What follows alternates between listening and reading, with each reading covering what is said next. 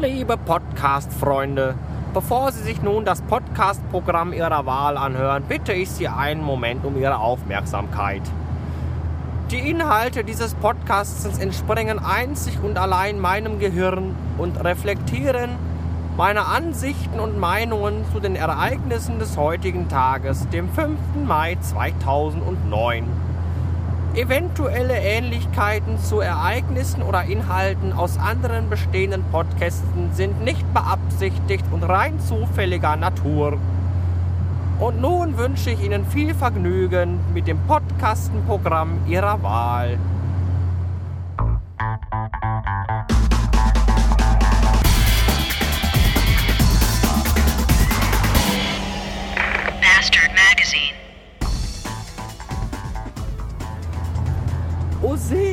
Unser edler, gnädiger Herr Chef stellt sich mit uns, dem einfachen Fußvolk, auf eine Sprosse und entsorgt seinen Unrat selbst. Ist es nicht unfassbar?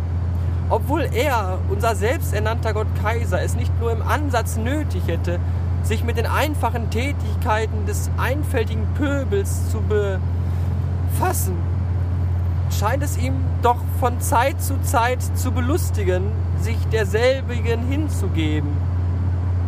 Oder so ähnlich.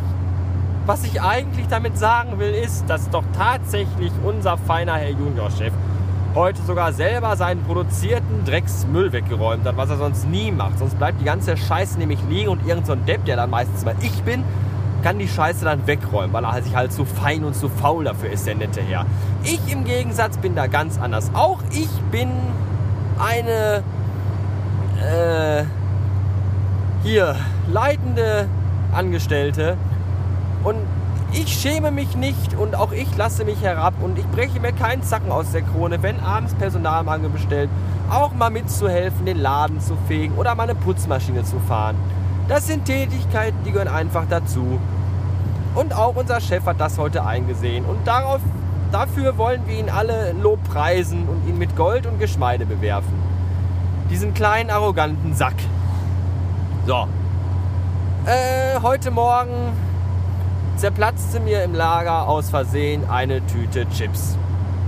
Und äh, damit das gute Zeug nicht verkommt oder gar in den Müll geworfen wird, sah ich mich gezwungen, diese Tüte Chips äh, meinem Verdauungskreislauf hinzuzufügen.